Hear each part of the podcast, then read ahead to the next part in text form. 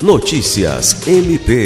O Ministério Público do Estado do Acre realizou nesta quinta a aula magna ministrada pelo Procurador-Geral de Justiça Danilo Lovisaro do Nascimento.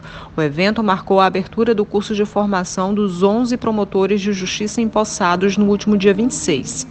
O corregedor nacional do Ministério Público, conselheiro Oswaldo Dalbuquerque Lima Neto, também falou aos novos membros do MPAC.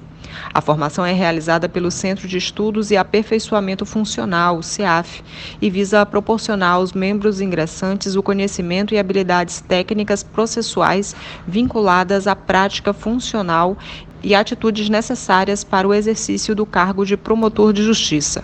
O programa curricular do curso é uma etapa obrigatória para o processo de vitaliciamento no cargo de promotor de justiça.